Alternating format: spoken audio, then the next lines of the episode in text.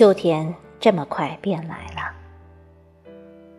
岁月总是这么悄无声息，快得令人发指。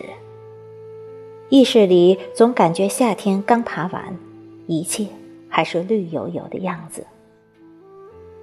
你看，门前的花坛里还开着不知名的小花，是我喜欢的深红。路边的香樟树，无数红叶夹杂在厚绿之间，没有枯枝，没有败叶，阳光温暖，清新宜人。可是夏天真的就这么远去了，过了秋天，冬天也要来了。我固执地穿着夏天的衬衣，仿佛岁月还在夏末，还在秋初，还在昨日的青春洋溢里。可是心底深知，那是想固执的挽回无声无息消逝的时间罢了。身处芳华，独爱自欺。老家的桂树依然没有开花。每次回去，我都呆呆地站在桂花树下，树枝繁茂，密密麻麻的叶子让我想起“蓬勃”这个词，想着生长的含义，明白了什么叫恍惚。对呀，记忆中的桂树是很小的一株啊，眨眼间就长得这么高大粗壮。仰起头。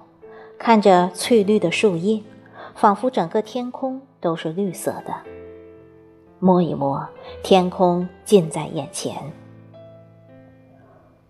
无数次和老妈争执，我说：“这是小时候我从山上挖下来的吧？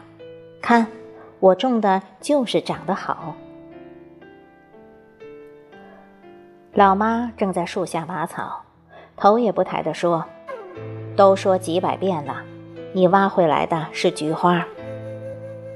哦，那菊花去哪儿了？我歪头询问。早就不知被谁给挖走了。以前长得还蛮漂亮的。这棵桂树是我在你陈叔叔家挖回来的。老妈再次纠正。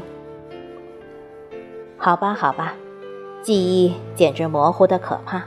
我也记不清了。公园里的桂花早就谢了，家里的桂花依旧没开。前几日下雨回家，已是晚上十点，刚下车，灯光下远远看见门前的桂花树下银光闪闪。